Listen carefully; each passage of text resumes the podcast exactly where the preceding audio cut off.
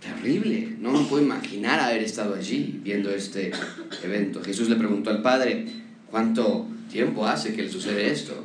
Y él le dijo, desde niño.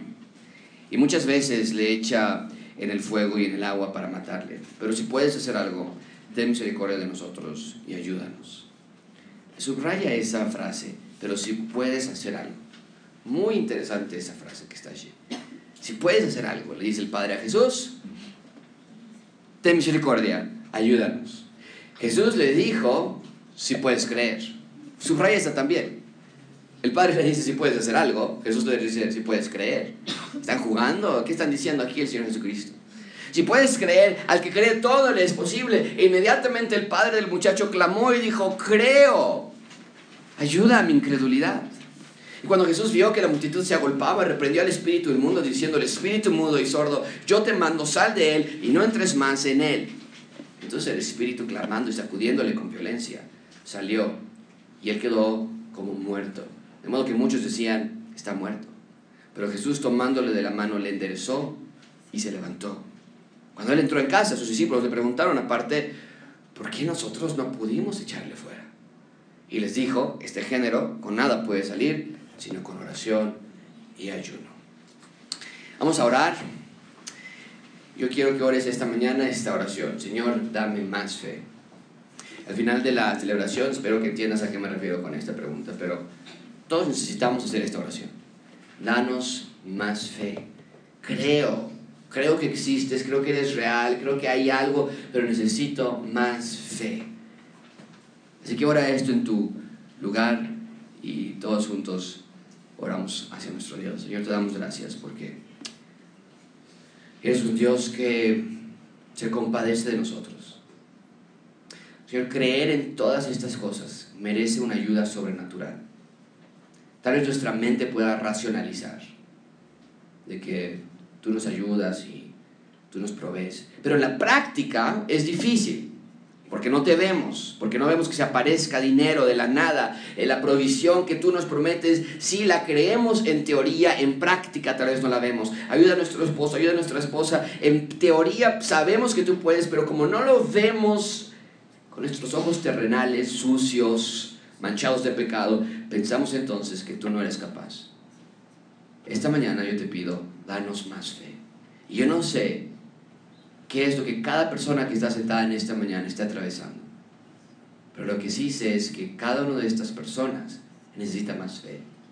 Tal vez en el área de familia, tal vez en el área de espiritualidad y crecimiento, tal vez en el área de salvación, tal vez en el área de matrimonio, tal vez en el área de finanzas, pero en cualquier que sea nuestra área, necesitamos más fe en ti.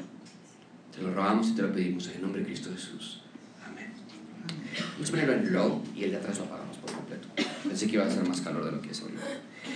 Llevaba tres años en la universidad, en una de las universidades más famosas del mundo, Harvard.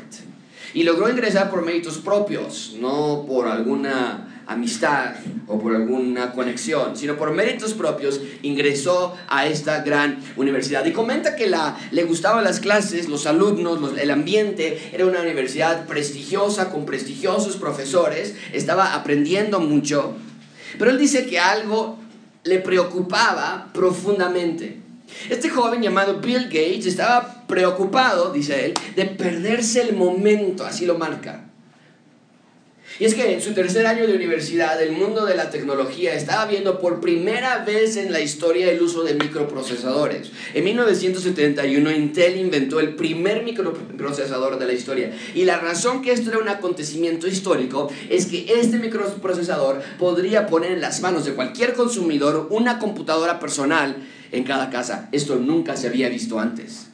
Las computadoras en ese entonces eran costosas, eran grandes, estorbosas, no era para el uso de las familias, sino que era considerada una herramienta industrial. Pero este joven de 22 años pensó que de quedarse en la universidad se perdería el momento. E-, él se creía capaz de hacer una computadora personal para venta masiva, pero el riesgo era demasiado alto, iba a tomar tiempo, iba a tomar dinero, iba a tomar espacio e iba a tomar que él tendría que dejar su universidad. El riesgo era alto, las probabilidades de triunfar no eran muchas, Y sin embargo decidió hacerlo de cualquier manera, se salió de la universidad y fue entonces que Bill Gates con su mejor amigo Paul Allen comenzaron una de las empresas más exitosas y grandes del planeta Tierra, Windows. A los 22 años de edad era un estudiante de universidad. Cuatro años más tarde, a los 26, el presidente multimillonario de Windows. Su habilidad, su conocimiento, su inteligencia, pero sobre todo su decisiva visión de tomar riesgos lo llevaría a transformar el mundo radicalmente. Y en un sentido similar, hoy estamos frente a un gran texto de riesgo. Eso es increíble lo que tenemos frente a nosotros. Cristo está a meses de morir crucificado, lleva un poco más de dos años y medio con sus estudiantes. Por fin ellos entienden, Jesús es el Mesías y también entienden que el Mesías es el Cristo, el Cordero que tiene que morir en su lugar. Pero para muestra de ello, hace unas semanas, Cristo les dio a sus discípulos una prueba de que eso era verdad. Llevó a tres de sus discípulos, lo vimos hace más de un mes, a tres de sus, tres de sus discípulos que, que vieran ellos que Jesús era el cumplimiento de la ley y los profetas. Cristo es la cúspide de la cima en las escrituras y lo hizo a través de lo que llamamos la transfiguración, lo estudiamos ya hace un mes. Ahora, a partir de aquí, de este texto, márcalo en tus Biblias y las llevas en tus Biblias inductivas o en tus notas, pero a partir de este texto de la transfiguración, todo va a cambiar radicalmente. La vida de Cristo en la tierra está por terminar, su ministerio está llegando a su final, estamos en los últimos meses, yo sé que estamos apenas en Marcos 9 y nos faltan hasta Marcos 16, pero estos últimos cinco capítulos eh, abarcan los últimos cinco meses de Jesús en la tierra. Ya anunció a sus discípulos, es necesario que yo sufra, que yo padezca, que yo muera y que yo resucita, que yo resucite. Y ahora Cristo va a reafirmar su muerte dos veces más, en un futuro lo vamos a ver después. Pero en este momento Marcos nos va a mostrar rápidamente unos últimos momentos de la vida del Señor Jesucristo en la tierra. Ya no lo vamos a ver hacer muchos milagros como al inicio. Y tú recuerdas, al inicio era y sanó, y dio, y, y dio de comer, y caminó sobre el agua, milagro tras milagro tras milagro. No nos dejaba respirar Marcos, aquí ya no. Solamente vamos a ver unos cuantos milagros de aquí hasta estos últimos días de vida y el que vamos a estudiar esta mañana es uno de ellos. Y es increíble, vamos a ver a Jesús pidiendo a una persona a que tome un gran riesgo.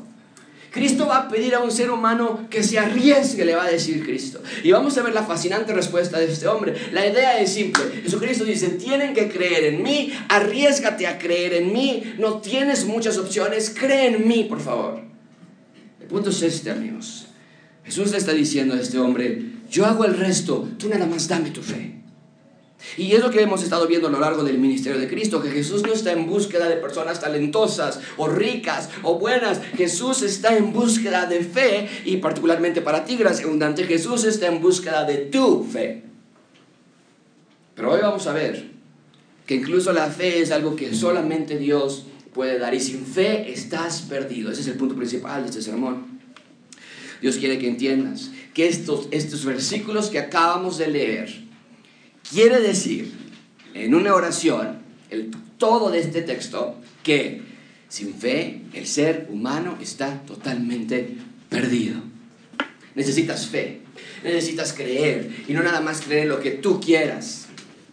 No solamente creer en tu sistema de creencias, sino fe absoluta en que Jesús es el absoluto Salvador. Esta escena es grandiosa para entender esto. Jesús le dice a este hombre, ten fe en mí, y este hombre le responde, está bien, pero ayúdame entonces. Wow, es un pasaje extraordinario. Así que comencemos. Hoy vamos a ver cuatro puntos. La falta de fe, la petición de fe, el poder de la fe y el alimento de la fe. Un gran, gran texto que tenemos frente a nosotros. Estoy muy emocionado de predicar estos versículos. Vamos en primer lugar la falta de fe la falta de fe. Versículo 14, cuando llegó a donde estaban los discípulos, vio una gran multitud alrededor de ellos y escribas que disputaban con ellos. Recuerden entonces que venimos a este momento, eh, tomamos una, un mes de pausa en la serie de Marcos, pero recuerden que Cristo entonces mostró su gloria a tres de sus discípulos, lo llamamos la transfiguración, y la idea es que Jesús y sus tres discípulos ahora vienen del monte de la transfiguración caminando de regreso a donde se quedaron los otros discípulos. Y nos dice el texto que en este momento había un alboroto o que había una disputa. estaban los discípulos de Jesús, los que se habían quedado aquí, que no fueron al monte de la transfiguración, y tenían encima de ellos a los escribas disputando contra ellos. Y mucha atención, dice el texto que también estaba una gran multitud alrededor, como una buena gente morbosa y chismosa que se hace en este tipo de eventos. Están allí viendo, tomando fotos con sus celulares y poniéndolo en Twitter o en Facebook. Y esta gran multitud se, se consideraban ellos simpatizantes de Cristo, andaban viendo de qué se trataba todo esto. Querían los milagros del Señor Jesucristo, pero nunca decidieron ser seguidores de Jesús. Y el punto entonces es que en esta escena tenemos una debilitante crisis de fe. Hay una verdadera falta de fe en las personas. La gente, las multitudes, los discípulos, el Padre, todos por igual tienen una falta de fe en Jesús. Y vean lo que sucede en el versículo 15. Enseguida cuando la gente vio que Jesús se acercaba con sus discípulos que venía del monte de la transfiguración, se asombró, dejaron allí a estos discípulos junto con los escribas y se fueron corriendo a saludarle. Bien.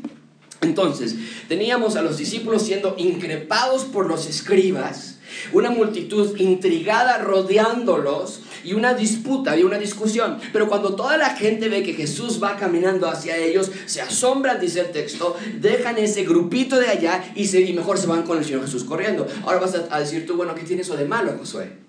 Al contrario, qué bueno que fueron con Jesús. Pero de verdad fueron con Jesús o solamente se fueron hacia donde estaba Jesús. Porque es una cosa muy diferente ir a una iglesia que ser cristiano. Es una cosa muy distinta leer la Biblia que conocer a Dios cuando la lees.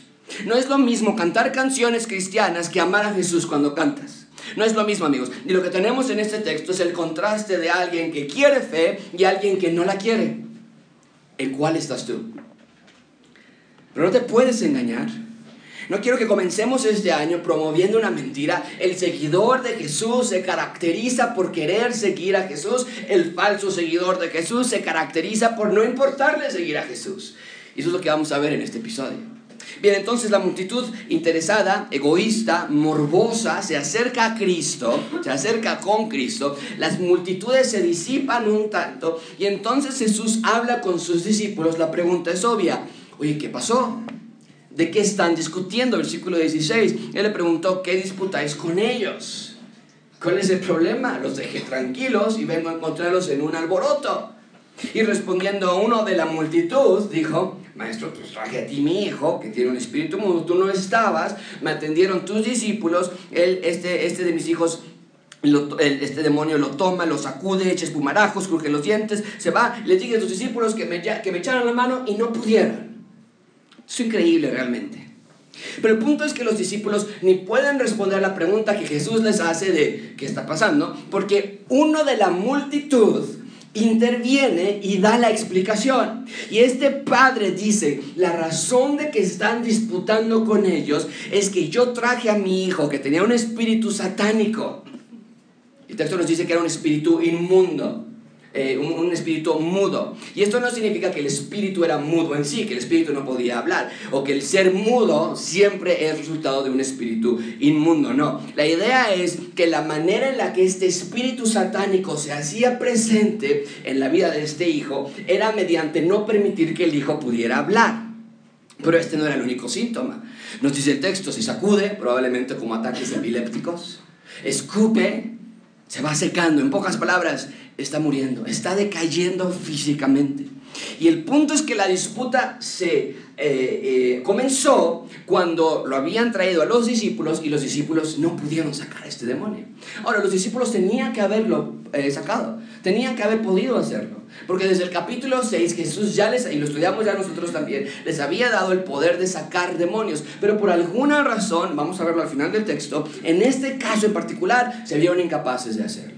Entonces, en este momento tenemos a Jesús frente a sus discípulos, frente al Padre que le está dando el chisme, los escribas que están allí y las multitudes. Y es importante que recuerdes quién está presente en esta escena, porque tenemos que entender esto para ver qué quiere decir Jesús en el versículo 19. Porque cuando el Padre dice, es que ellos no pudieron, Jesús responde en el versículo 19, oh generación incrédula. ¿Hasta cuándo Él estar con vosotros? Aquí está un Jesús frustrado frente a ellos. ¿Hasta cuándo he de soportarlos? ¡Wow! ¿Qué manera de responder? Tráiganme al joven. Ahora, no pierdan la secuencia de la historia. La predicación de Cristo, mucha atención con esto, lo he dicho anteriormente y espero que se los quede memorizados al final en Marcos. La predicación de Cristo es la línea central sobre la cual toda la historia entonces se desenvuelve. ¿Cuál era la predicación principal del Señor Jesucristo y por cierto la misma de Juan el Bautista? El reino de Dios se ha acercado, arrepentíos y creed en el Evangelio. La predicación era, el reino está aquí, tenía que haber habido regocijo y alegría y sobre todo tenía que haber habido fe. Y sin embargo hay una verdadera sequía de fe, porque ¿a quién le está diciendo Jesús generación incrédula? Está, está en la pantalla, piénsalo nada más. ¿A quién le está diciendo ya no puedo aguantar? ¿Hasta cuándo los tengo que soportar? ¿A quién? ¿Al Padre? ¿O a los escribas? ¿Quién es la generación incrédula del versículo 19? Bueno, vamos a volver a poner nuestra audiencia en la pantalla. Yo veo que Jesús está diciendo que todos los presentes tienen una preocupante deficiencia de fe. Y es preocupante porque llevan dos años y medio y nadie entiende. Las multitudes tenían falta de fe porque solamente seguían a Cristo de manera superficial. Los escribas tenían falta de fe porque solo querían el poder de Dios de un reino político, un militar. El padre tenía falta de fe porque solamente pensó que este milagro era demasiado difícil para los discípulos. No pudieron, tampoco tú. Y los discípulos tenían falta de fe porque pensaron que la habilidad de sacar demonios era de ellos y no creyeron en depender del poder de Dios. Amigos, en esta escena tenemos un cultivo de falta de fe. No todos en el mismo nivel de falta de fe, desde luego. Las multitudes no creen para nada. Los discípulos ya vimos que sí creyeron. Entonces, no todos tienen la misma falta de fe. Márcalo bien eso. Pero en un grado u otro, todos tienen una falta de fe. Y Jesús habla con cierta indignación porque cada quien por alguna razón u otra, está perdido y sin poder ver. El rey del mundo está parado frente a ellos y el padre le dice, no puedes. Y los escribas están discutiendo. Y las multitudes están con sus palomitas nada más de chismosas viendo cómo se está transcurriendo todo el evento. No quisieron ver. Y Jesús lo reconoce al decir, todos ustedes son una generación incrédula. Es decir, tenían ojos, pero no veían. Y evidentemente estaba hablando a esa generación en particular. Pero nuestra generación es igual. Hay una falta de fe. El ateísmo, el gnosticismo, el panteísmo, el deísmo, el humanismo demuestran que somos una generación incrédula. Y te pido esta mañana que te arrepientas y que creas en el poder de Dios. Si no eres salvo, te ruego que creas en el Señor Jesús como tu Salvador. Y si ya eres salvo, te ruego por igual que creas en el poder del Señor Jesucristo. Bien, ahí tenemos entonces la falta de fe. Hay una falta de fe en todos los sectores de la población, por lo menos en esta escena. En segundo lugar, vean conmigo la petición de fe. Y esto está increíble, padrísimo. Ven conmigo la petición de fe. Versículo 20. Se lo trajeron. El Señor Jesucristo dijo, tráiganmelo. Se lo trajeron. Y cuando el Espíritu guió a Jesús, sacudió con violencia al muchacho, quien cayendo en tierra se revolcaba echando espumarajos. Quiero ser sumamente claro. Esto no es normal. A veces leemos estas historias y pensamos que era lo normal que ocurría en ese entonces. Una mamá llegando con otra mamá, oye, ¿cómo has estado? Bien. ¿Cómo está tu hijo? Bueno, mal, tiene gripa, eh, ahí anda malito ahorita por, por el tiempo. ¿Cómo está el tuyo? También mal, fíjate que anda con un espíritu satánico. No, no era normal. No era curable no era natural. Y lo que Marcos quiere que recuerdes al darnos esta descripción tan gráfica de los espumarajos y aventándose al suelo es que la creación en general está caída. El mismo poder satánico que invadió el jardín del Edén hace más de dos mil años en ese entonces seguía en acción en la creación de Dios. El humano seguía invadido del poder satánico. Ya no era el jardín del Edén. Del jardín del Edén no quedaba nada. Estaban sin tierra propia Israel, invadidos por Roma, capturados, oprimidos y encima de todo tenían el poder de Satanás sobre ellos. operaba libremente, sin escrúpulos, sin límite. De Edén no quedaba más que el recuerdo. Ya no era el reino de Dios en la tierra. Ya no caminaba Dios como caminaba con Adán y Eva en el jardín. Ahora la serpiente caminaba entre ellos y a veces en dentro de ellos. Los poseía, los hacía actuar antinaturalmente escupiéndose, lastimándose a sí mismos, sin poder hablar, sin poder controlarse. El reino de Dios, amigos, había sido invadido y cuando leemos en el versículo 20 que se sacuden la tierra con violencia, escupiendo, vomitando, tenemos que clamar por un restaurador. La creación necesitaba un restaurador y quiero conectarlo con la actualidad. El mundo hasta nuestros días no funciona bien. Los secuestros, la desigualdad social, la desigualdad económica, los pobres pidiendo dinero, los hambrientos pidiendo comida, los animales extinguiéndose, Australia, Australia en llamas, el planeta calentándose, las enfermedades, la muerte, la depresión, el divorcio, la extorsión, la confusión de sexualidad y género, la rebelión juvenil y la pornografía. Nada de esto es normal. Necesitamos un rescate nosotros también. El ciudadano del reino debe anhelar por sobre todas las cosas que Dios restaure esta tierra a su posición original. Queremos regresar. Yo quiero regresar con un cuerpo como el de Adán y Eva, que seamos inocentes otra vez. Y quiero regresar a un lugar como el jardín del Edén. Y eso es exactamente lo que Cristo logró en la tierra. Entonces, cuando Cristo pidió, tráiganme a esta víctima, debe poner una sonrisa en nuestro rostro, porque el gran rescate finalmente ha llegado. Mientras que el Padre y los discípulos y los escribas simplemente hablaban, el restaurador dice, tráiganmelo, yo lo voy a restaurar. Jesús vino a instalar su reino en la tierra. Entonces, le traen al enfermo y le hablan más de la terrible condición en la que se encontraba. Jesús pregunta al ver a este chico tirado, escupiendo, vomitándose, con ataques epilépticos, y él está entonces en el suelo. Y Jesús, versículo 21, le pregunta al Padre, ¿desde hace cuánto tiempo esto sucede? ¿Desde cuándo sucede? Dice el texto. Y a veces, esto no es todo, a veces, dice el Padre, se echa en el fuego, se echa en el agua porque el demonio quiere matarlo. Esto es terrible. Así es la condición de alguien sin el poder restaurativo de Dios. Desde niño, en el fuego y en el agua. ¿Te puedes imaginar esta condición? Yo no, por lo menos no del todo. Pensar en el dolor de este padre, pensar en el dolor de la familia entera, que desde un pequeñito estaba con cicatrices en su cuerpo porque se aventaba involuntariamente al fuego. Las veces que tuvieron que rescatarlo de ahogarse. Porque este demonio lo aventaba al agua para ahogarlo. No puedo poner, imaginarme ponerlo a dormir a este niño y ver sus cicatrices y ver sus quemaduras y ver su dolor y su escupir y su vómito y no poder hacer nada al respecto. Satanás está en nuestra casa. No me puedo imaginar esa clase de vida. Eso no es vivir. Eso es pelear por no morir. Pero eso es lo que quiere Satanás, muerte. Así lo dice Pablo en 2 Corintios 4:4, el Dios de este siglo, noten que es Dios en minúscula que está haciendo referencia a Satanás, cegó el entendimiento de los incrédulos, para que no les resplandezca la luz del Evangelio de la gloria de Cristo. Satanás quiere que no veas, que no escuches, que no seas salvo. Satanás por medio de este espíritu trató de matar a este hijo desde su niñez, pero no tenía en cuenta a Satanás que el restaurador del mundo llegaría a salvarlo y diría, tráiganmelo. Señores y señoras, mayor es el que está en nosotros que el que está en el mundo. El rescate para esta persona finalmente había llegado. Bien, entonces, la condición de este pobre hijo era seria. El padre le está contando a Jesús todo lo que ha sufrido su hijo y entonces le hace una petición.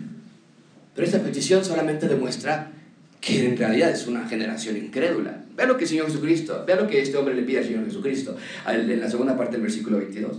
Se avienta, se echa el agua, se echa el fuego, pero si puedes hacer algo. Bueno, no le quites todo porque sabe que no puedes, pero si algo lo puedes hacer. Ten misericordia de nosotros y ayúdanos.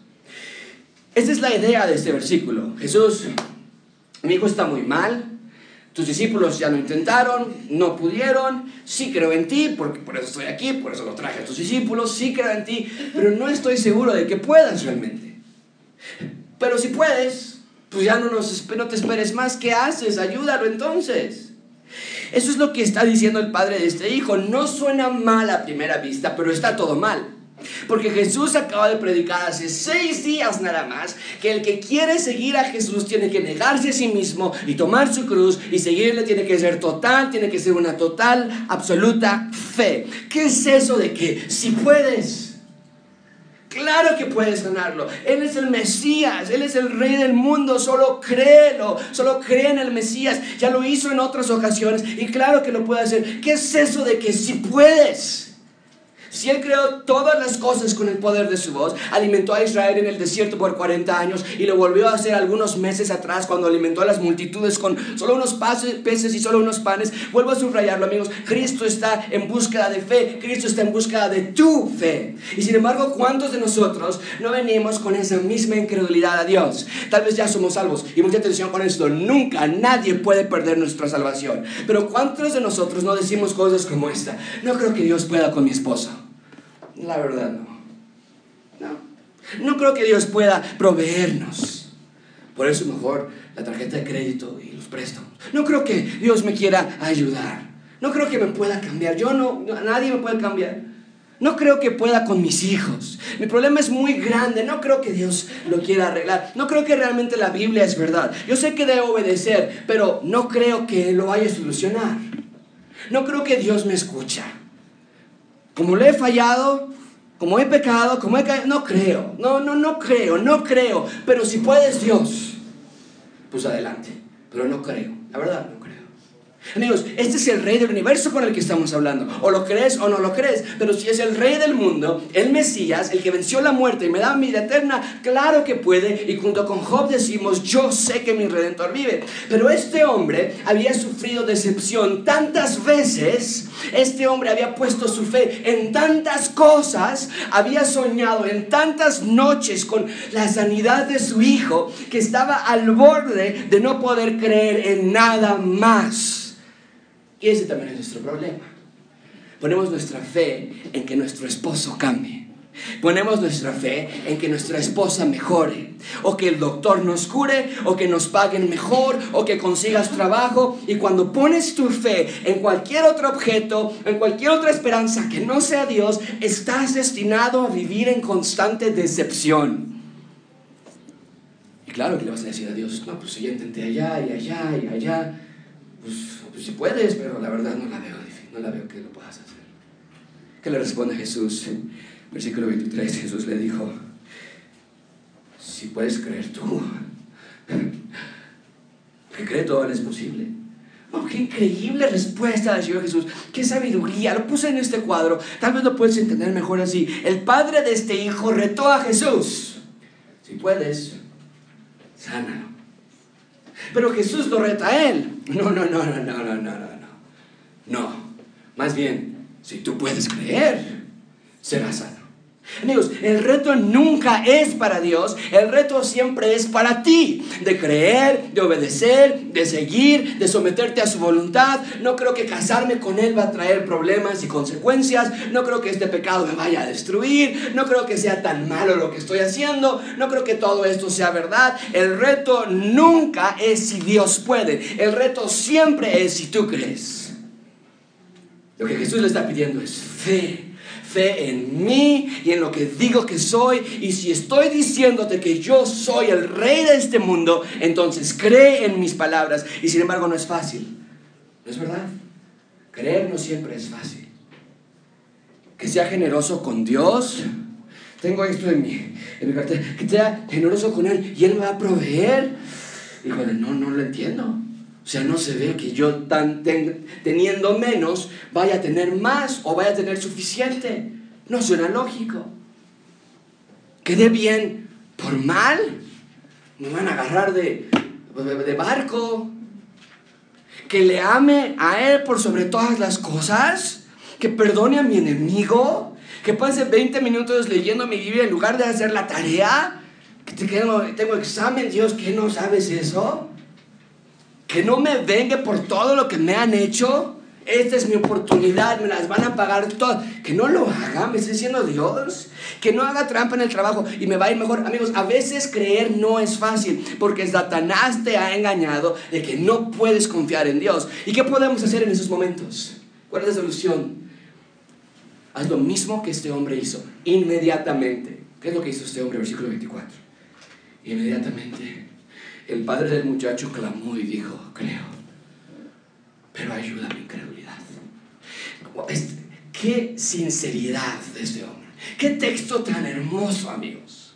Sí creo, Dios, pero necesito más fe. La vida es difícil, Señor Jesucristo. Soy humano, tambaleo, pero sí creo que eres el Mesías, sí creo que eres el Rey. Pero dame más fe, ayuda mi incredulidad. Y es el punto, amigos, que solo Jesús puede darte más fe. Solamente Jesús puede quitar tu incredulidad. Eres el autor y consumador de la fe. Y este texto te está enseñando que todos necesitamos más fe y que el único que la puede dar es Dios los discípulos, los escribas, el Padre, las multitudes, todos necesitaban más fe. Y este hombre verbaliza su petición de manera hermosa. Creo, sí creo, pero ayúdame a creer más. ¿Cuántos de nosotros no necesitamos hacer la misma petición? Ayúdame a creer, ayúdame a mi incredulidad, porque quiero creer, pero no puedo y quiero creer y después creer más. Eso es lo que el Mesías iba a hacer a su llegada, alumbrar nuestros corazones, traer luz para que podamos ver y entonces creer. Y es exactamente lo que hace en este pasaje, porque sin fe es imposible agradar a Dios. ¡Wow! Eso es increíble, amigos. Creo, pero ayuda a mi incredulidad. Esta oración denota dependencia a Jesús. Demuestra que este hombre sabía de qué se trataba este evento. Ahora nota esto, por favor. Esto es, esto es hermoso en este texto. La petición cambió radicalmente. Porque este hombre se dio cuenta de que este evento ya no se trataba de la sanidad de su hijo. Se trataba de la fe del Padre. Esto es impresionante. Nota cómo es que el corazón del Padre fue cambiando poco a poco. Comenzó con el Padre acusando a los discípulos. Ellos, ¿qué crees? No pudieron. Cambió después a decir, pero si tú puedes, hazlo entonces. Y finalmente llegamos hasta yo, yo creo, pero ayúdame a tener más fe yo. Fue de ellos no pudieron a tal vez tú puedas y termina ayúdame a mí.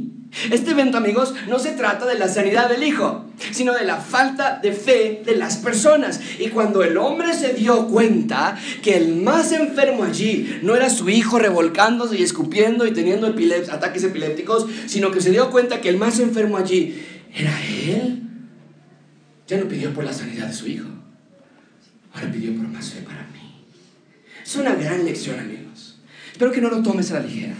Todos necesitamos fe para seguir fe para seguir creciendo espiritualmente, fe para obedecer a Dios, fe para entender la Biblia, fe para seguir adelante, fe para compartir con otros el Evangelio de Dios. Gracias les ruego que pidan más y más y más fe y sus vidas van a cambiar radicalmente. Sean como este Padre y deja de enfocarte en ellos, que mi jefe me aumente el salario, que mi esposo, que mi suegra, que mis padres, que mis hijos. Deja de pensar en otras personas, deja de ver las debilidades de otras personas, sus maldades, sus errores y pide por ti por más fe para ti. Bien, ahí tenemos la petición de fe. Mi oración es que cada uno de nosotros hagamos la misma petición. En tercer lugar, ven conmigo el poder de la fe. El poder de la fe. Versículo 25. Y cuando Jesús vio que la multitud se agolpaba, reprendió al espíritu inmundo diciéndole, espíritu mudo, espíritu sordo, yo te mando, yo te mando. Esa es una palabra de autoridad sale y nunca más regreses. Eso es lo que llamamos un rescate. Escucha esto muy bien, querido amigo. No hay nada que se compare al poder de la palabra del Señor Jesús. La palabra de Dios es lo único que nunca cambia, que tiene todo poder, toda autoridad, nada más, nada más se iguala a su palabra. Es lo que vemos en este versículo, casi de manera sorpresiva. Jesús hace este milagro cuando ve que la multitud se agolpa, porque casi siempre hacía estos milagros de manera privada, se llevaba a la persona y se escondía de las personas. En este evento lo hace de manera pública. La gente necesitaba ver estos milagros. El momento ha llegado de que vea. El ministerio de Jesús cambia en estos últimos meses. La vida de Jesús se vuelve más y más complicada. La vida de sus discípulos se vuelve más y más complicada. Márcalo bien, los últimos seis meses del Señor Jesucristo en la tierra y la de sus discípulos fueron muy difíciles. Y Jesús ordena a este espíritu que salga de este joven. Y de nuevo lo que Marcos espera que vea al escribirnos esto es que el efecto del poder satánico sobre este mundo y sobre las personas había llegado a su fin. Ya no podía correr de manera libre como lo hacía Satanás. El rey, el restaurador, había llegado. El mismo Satanás que tentó a Adán y Eva en el jardín del Edén estaba causando los estragos en la vida de este joven a través de uno de sus demonios, pero Jesús le ordena como rey, como tiene toda autoridad, en el cielo y en la tierra, sal de aquí y nunca regreses más. ¿Qué es lo que sucede en el versículo 26? Entonces, el espíritu clamando y sacudiéndose con violencia salió. Pero al momento de salir, a causa de la gran violencia, dice el texto que quedó, ¿qué dice? de, mucho que, de modo que muchos decían, está muerto. Vemos este tema constante en Marcos, que los demonios le obedecen, el viento, el mar, los, los demonios caen a la voz de su palabra, y en este caso es igual, este demonio sale del cuerpo, pero no sin antes causar un daño físico al joven. El texto nos dice que debido a la violencia con la que lo sacudió, el joven quedó como muerto, a tal grado que las personas dijeron, está muerto. La idea es que quedó inmóvil, tirado al suelo, sin poder caminar, sin poder hablar, sin poder vivir. En un sentido no era nada mejor de lo que estaba antes, y mucha atención con esto, amigos, porque creo que es obvio que el texto nos está mostrando el poder de la fe. Recuerden que Cristo los llamó una generación incrédula y el Padre pidió más fe. Entonces, lo que estamos viendo en este momento, versículo 26, es el resultado de que el Padre haya dicho, dame más fe, ayuda a mi incredulidad. Y cuando vemos a este joven tirado en el suelo, sin respirar, sin moverse, violentado, lastimado, podríamos pensar, no pudo, ni Jesús ni sus discípulos fallaron. Fue muy difícil para él, se falló, tal vez tenga autoridad sobre el viento, tal vez tenga autoridad sobre el mar, tal vez los demonios salgan a su voz, pero de plano no tiene control de la vida y no tiene control de la muerte porque está muerto. Pero entonces leemos el versículo 27. Pero Jesús tomándole de la mano, le enderezó y se levantó. Autoridad sobre el viento, sobre el mar, sobre los demonios y mucha atención. Marca esto al lado de este versículo. Jesús tiene autoridad sobre la vida y la muerte. Nada está fuera del poder de Jesús. Lo que se arruinó en el jardín del Edén, Jesús lo ha venido a restaurar. Donde había muerte, enfermedad, dolor, influencia satánica, ahora hay libertad. Amigos, marca esto. Jesús es nuestro nuevo jardín del Edén. Porque en Jesús encontramos protección, como en el jardín del Edén. En Jesús podemos platicar con Él, como en el jardín del Edén. En Jesús podemos caminar con Él, como en el jardín del Edén. Él es nuestro pan de vida, nuestra agua viva, nuestro refugio, nuestro punto de reunión de Dios con los hombres, tal y como funcionaba el jardín del Edén. El jardín del Edén era el punto donde Adán y Eva podían encontrarse con Dios. Ya no hay jardín del Edén, pero ahora tenemos a Cristo. Y Cristo, Él es nuestro mediador entre Dios y los hombres. Esa tarde Jesús venció la incredulidad de las personas, venció el poder satánico, venció el poder de la muerte, dio fe al que pidió más fe y dio vida al que no podía pedirla porque estaba tirado en el suelo. Jesús, en efecto, es el Mesías prometido. Bien, entonces tenemos el poder de la fe. Fue sanado, su voz sacó al demonio y después fue revivido porque quedó como muerto. Finalmente vean el alimento de la fe. Cuando él entró en casa, sus discípulos le preguntaban aparte, este, todavía tenemos una duda, Jesús, ¿por qué nosotros no pudimos? Lo teníamos haciendo desde hace meses ya. ¿Qué pasó? Ese día fue un gran día de despliegue del poder de Jesús, pero aún había una pregunta en la mente de los discípulos, ¿por qué nosotros no pudimos? Recuerda, Pedro, Juan, Jacobo habían subido al monte con Jesús donde les mostró su gloria. Y mientras ellos estaban allá arriba, aparentemente este evento había sucedido, que el hombre trajo a su hijo y los discípulos no pudieron sacar al demonio. Públicamente. Habían intentado sacar a ese demonio y públicamente habían fallado en frente de todos, a tal grado que se les despertó esa disputa, esa, esa alboroto. Sacaban demonios desde el capítulo 6, lo tenemos registrado en la Biblia, pero por alguna razón en esta ocasión no pudieron con este demonio. Y cuando llegan con Jesús y están ya lejos de la multitud, se acercan a preguntarle, apenados, avergonzados, casi con voz cabizbaja, diciendo, oye, ¿por qué no pudimos nosotros? ¿Qué nos faltó? Y antes de ver qué es lo que Jesús les respondió, ¿no sería una buena idea que tú también en este mismo momento le preguntaras a Dios, ¿por qué tú no puedes? ¿Por qué tú no pudiste? No me refiero a, que tú vas tratando de sacar demonios, eso ya no lo hacemos, pero ¿acaso no ha habido también eventos en tu vida en las que no pudiste? Tal vez alguna tentación y caíste. Tal vez alguna prueba y dudaste. Tal vez ibas muy bien en tu caminar, pero algo sucedió que te hizo perder el ritmo y no pudiste o no has podido. Y creo entonces que es una buena pregunta para Jesús. Jesús, ¿por qué a veces no puedo? Y la respuesta es fenomenal. Vean conmigo el versículo 29. Este género con nada puede salir, sino con oración y ayuno. ¿Qué está diciendo aquí el Señor Jesucristo? Algunos teólogos, algunos pastores toman que Jesús está enseñando que hay ciertas clases de demonios que son más difíciles de sacar que otros demonios. Y, en un primer plano es cierto. Lo vimos con el demonio de Gadara, cuando el Señor Jesucristo le dice, dice dame tu nombre, que contesta este, este demonio, y dice, no somos uno, somos una legión. Pero examinando este texto más detenidamente, no me parece que Jesús está enseñando eso. Porque si fuese así, entonces quiere decir que hay una clase de demonios pues que no tienes que orar ni ayunar para sacarlos. Esos los sacas así gratis. Estos no, tienes que orar por eso. Estos no tienes que orar, los puedes sacar ya. No creo que esté enseñando eso Jesús. Más bien lo que está enseñando Jesús a sus discípulos es que para vivir como ciudadanos del reino de Dios y para expandir el reino de Dios en la tierra, que ese es nuestro lema para este año, para resistir al enemigo Satanás, obligatoriamente necesitas la dependencia de la oración y el ayuno. La idea es esta, para vivir en un mundo caído, discípulos, aquí está. ¿Quieres saber por qué no pudiste? Es esto, porque para vivir exitosamente en tu vida necesitas depender del poder de Dios. Ese era el problema, amigos. Evidentemente los discípulos llegaron a pensar que el sacar demonios era su poder, era gracias a su habilidad, era gracias a su esfuerzo. Se olvidaron de depender de Dios, se olvidaron que sus armas no son propias, son de Dios, se olvidaron que tienen que poner su mira en Dios. Se olvidaron de que esto se trata de Dios, no de ellos. Y Jesús les está recordando en este versículo, hey, hey, discípulos, si realmente quieren llevar el reino de Dios al mundo, necesitan depender de mí. No puedes depender de ti mismo. En otras palabras, deja ponerlo así. El combustible que alimenta tu fe es la dependencia al poder de Dios.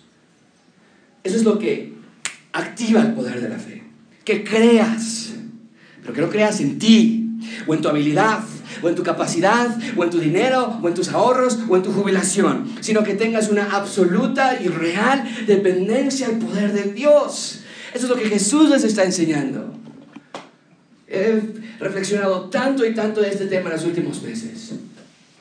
Y cuando me descubran una enfermedad, y cuando me digan, Josué, tú vas a morir de esto, y le pongan el nombre a la muerte, a la enfermedad que me llevará a la muerte, podré decir, ah, pero ¿qué crees? Mi esperanza no estaba en la salud. Depender de mi salud, voy a estar tambaleando todo el tiempo.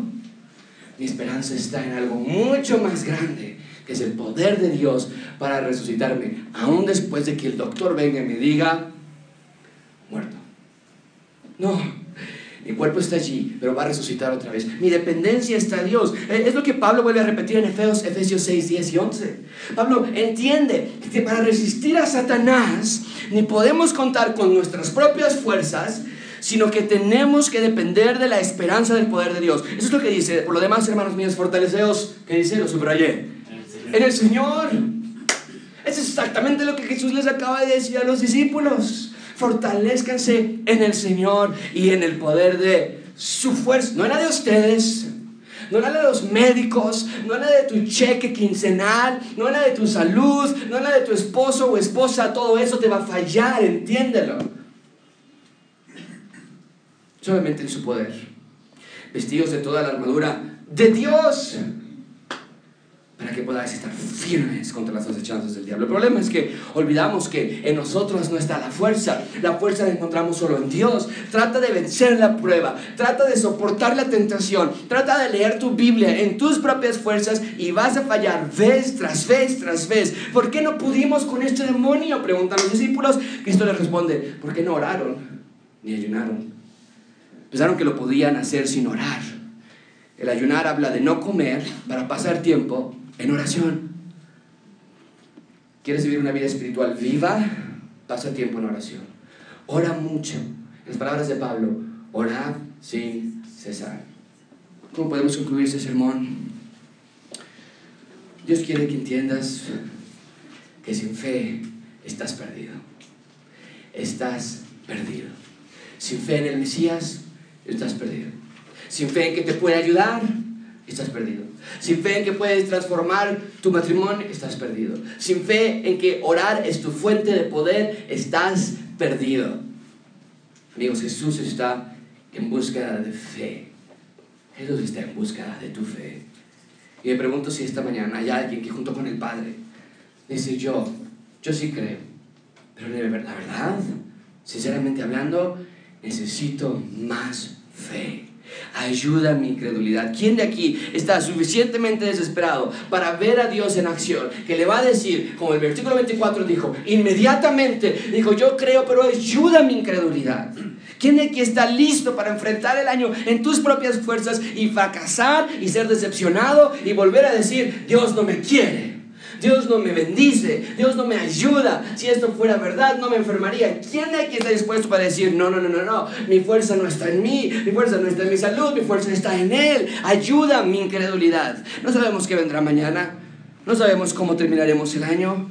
No sabemos cómo estará nuestra salud, no sabemos cómo estarán nuestros hijos, no sabemos cómo estará nuestra finanza, pero creo. Pero ayuda mi incredulidad.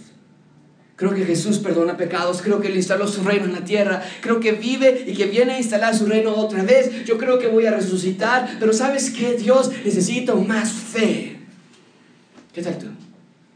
Oremos. Dios te damos gracias por este texto tan precioso, donde nos dejas ver que el ser humano es débil, sin fe. Señor, no queremos ser como los escribas duros de corazón. No queremos ser como las multitudes, simples simpatizantes. No queremos ser como los discípulos, confiando en nuestras propias fuerzas, aun cuando ya somos salvos. Señor, yo quiero ser como este Padre. Quiero tener esta actitud de este Padre. Ayuda a mi incredulidad. En mi matrimonio, con mis hijos, en mis finanzas, en la iglesia, en mi vida personal en mi pastorado, con mi futuro y mi presente. Ayuda mi incredulidad, porque tantas veces no creo que tú puedas hacerlo. En teoría yo digo que sí, pero en práctica yo digo que no. Y a veces somos tan osados de orarte y decir, si puedes, ayúdanos. Si puedes, restaura nuestro matrimonio. Si puedes, ayuda a mi salud. Cuando en realidad, Señor, tú ya pudiste. Tú siempre has podido. Más bien es si yo puedo creer. Ayúdanos a tener un año lleno de fe y pidiendo más fe todos los días. En el nombre de Cristo Jesús. Amén.